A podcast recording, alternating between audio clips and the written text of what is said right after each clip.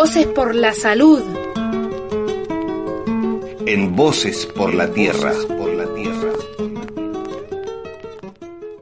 Hola, desde la Minca, nuestro colectivo por los derechos en salud, hoy te invitamos a charlar acerca de abusos y consumo de drogas. Pero lo vamos a hacer desde una perspectiva diferente. Estamos convencidos de que cuando de consumo y abuso se trata, el que abusa es el Estado.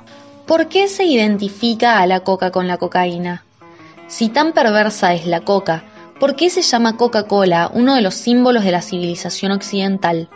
Si se prohíbe la coca por el mal uso que se hace de ella, ¿por qué no se prohíbe también la televisión? Si se prohíbe la industria de la droga, industria asesina, ¿por qué no se prohíbe la industria de armamentos, que es la más asesina de todas? ¿Con qué derecho los Estados Unidos actúan como policías de la droga en el mundo, si ese país es el que compra más de la mitad de las drogas que se producen en el mundo? ¿Por qué entran y salen de los Estados Unidos las avionetas de la droga con tan asombrosa impunidad? ¿Por qué la tecnología modernísima, que puede fotografiar una pulga en el horizonte, no puede detectar una avioneta que pasa ante la ventana? ¿Por qué jamás ha caído, en los Estados Unidos, ni un solo pez gordo de la red interna del tráfico, aunque sea uno solito de los reyes de la nieve que operan dentro de las fronteras? ¿Por qué los medios masivos de comunicación hablan tanto de la droga y tan poco de sus causas? ¿Por qué se condena al drogadicto y no al modo de vida que multiplica la ansiedad, la angustia, la soledad y el miedo? Ni a la cultura de consumo que induce al consuelo químico.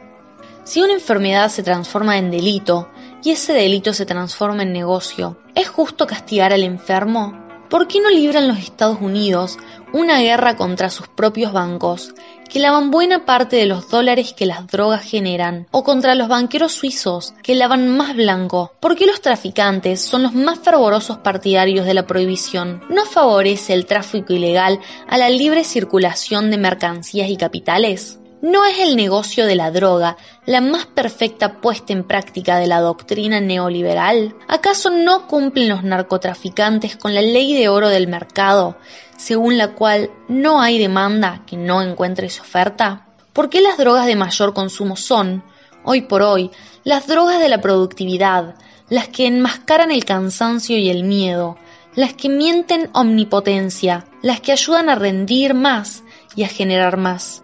¿No se puede leer en eso un signo de los tiempos? ¿Será por pura casualidad que hoy parecen cosas de la prehistoria las alucinaciones improductivas del ácido lisérgico, que fue la droga de los años 60? ¿Eran otros los desesperados?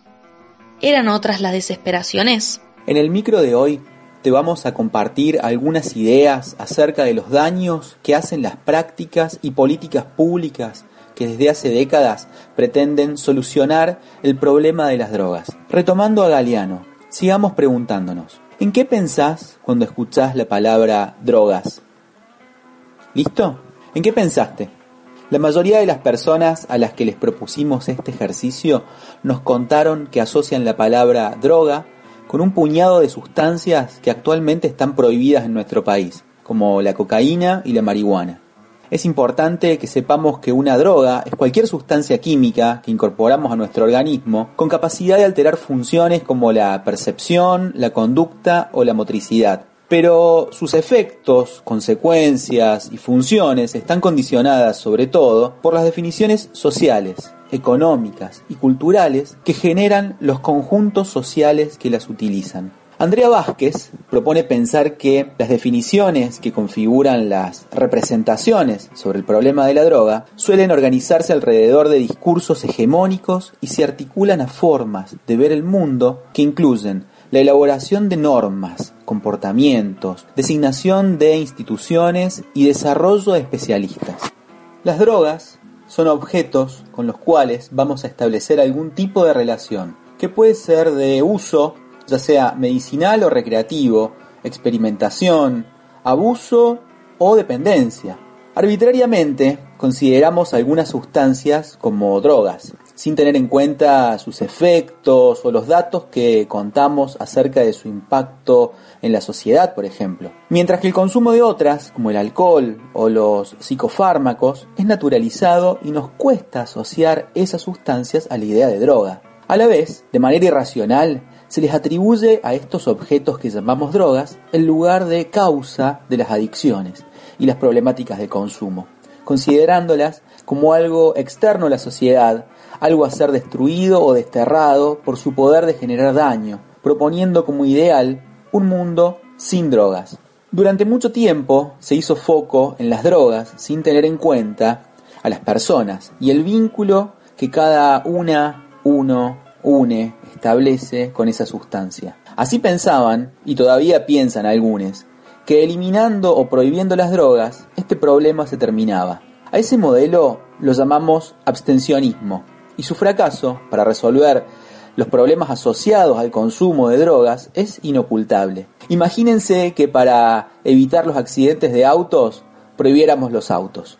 La lógica abstencionista sostiene la ilusión de pensar que es posible un mundo sin drogas y que una de las formas de lograrlo es alejando a las personas de estos objetos, justificando internaciones de usuarios en instituciones monovalentes denominadas comunidades terapéuticas, verdaderos baluartes de la lógica manicomial.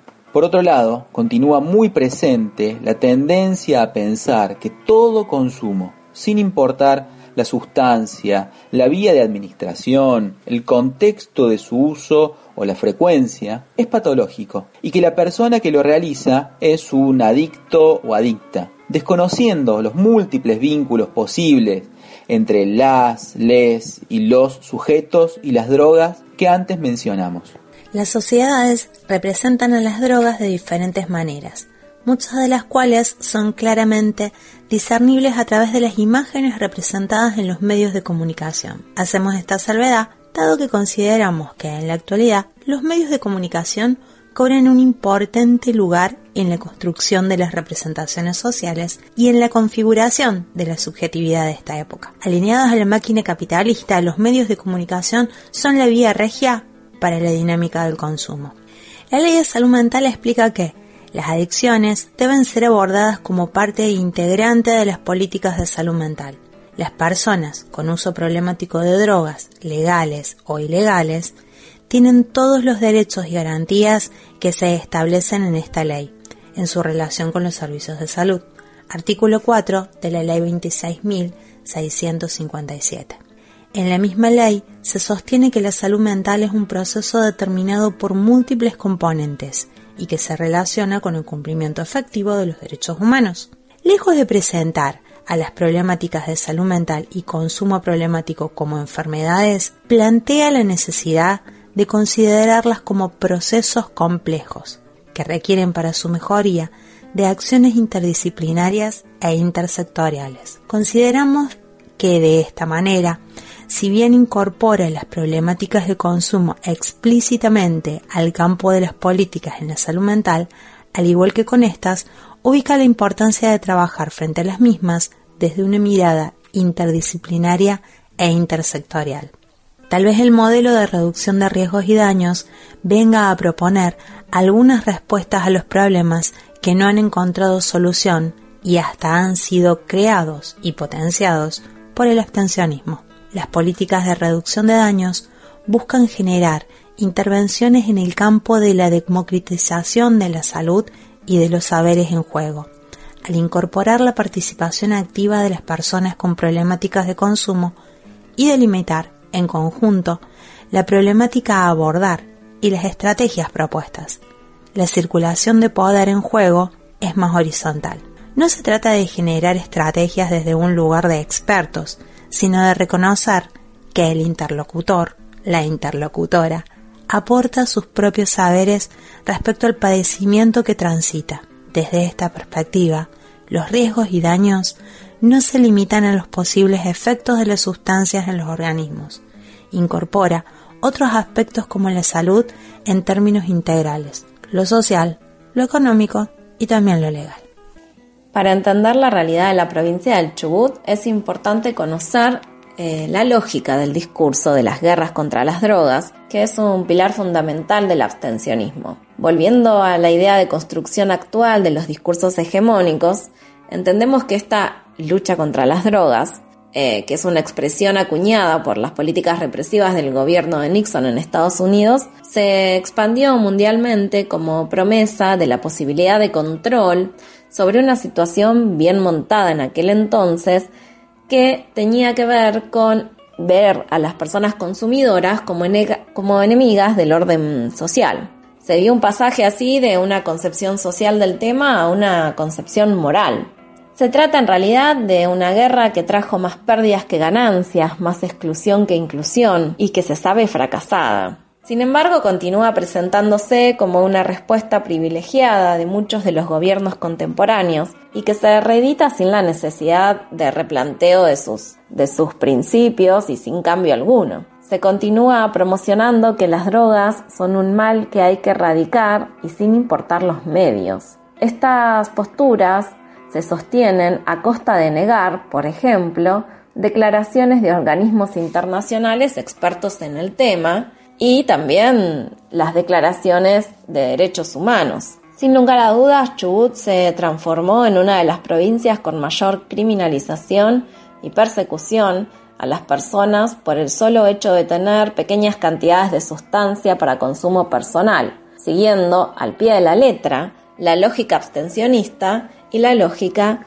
de la guerra contra las drogas. Las políticas públicas promovidas y sostenidas abiertamente por el Ministerio de Seguridad de la provincia incluyen, entre, otras, entre otros aspectos, la exposición mediática de los allanamientos, la difusión de direcciones y otros datos sensibles de las personas que son allanadas, intervenciones en la vía pública con adolescentes abordados como delincuentes y puestos a disposición de la justicia federal acciones todas que tienen efectos en la subjetividad de las personas involucradas y que también sostienen estigmas y prejuicios que luego pueden volverse una barrera cuando las personas sí requieren acercarse, por ejemplo, a los sistemas de salud. Por el lado de la justicia y de los servicios de protección, Cualquier vínculo con una sustancia prohibida es motivo suficiente para cuestionar las capacidades de las personas en relación, por ejemplo, a su rol de padres, a su rol de madres,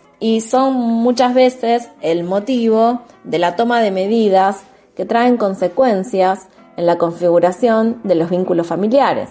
Eh, por último, el ámbito sanitario también cumple y ha cumplido un rol de legitimación de la patologización de cualquier uso, utilizando como recurso, por ejemplo, las, internaciones basadas en el modelo abstencionista. Esto, sumado al discurso de la guerra contra las adicciones, las campañas solo apelan a lo aversivo, y continúan generando la exclusión de las personas usuarias del sistema, empujándolas muchas veces a la clandestinidad del consumo. Estas intervenciones utilizan exclusivamente el marco de la Ley Nacional 23737 de estupefacientes, que al día de hoy continúa castigando la tenencia para consumo personal y el autocultivo de algunas sustancias, que desconoce también el cambio de paradigma que estamos transitando de la mano de otras legislaciones que son respetuosas de los derechos de las personas usuarias, así como también una importante cantidad de sentencias judiciales que cuestionan profundamente dicha ley, como fue el conocido eh, fallo Arriola de la Corte Suprema de Justicia de la Nación. Por todo esto que te estuvimos contando, queremos proponerte participar de una iniciativa que organizamos desde la Minca, en conjunto con ARDA, la Asociación de Reducción de Daños de Argentina, con CEPA, la Asociación de Canabicultores del Este Patagónico y con la Asociación de Canabicultores de la Cordillera Chubutense, con el objetivo de visibilizar las sistemáticas vulneraciones de derechos de usuarios de drogas ilegales en la provincia del Chubut, en manos de las fuerzas de seguridad, los medios de comunicación, la justicia y otros organismos como las áreas de protección de derechos o el sistema de salud, por ejemplo.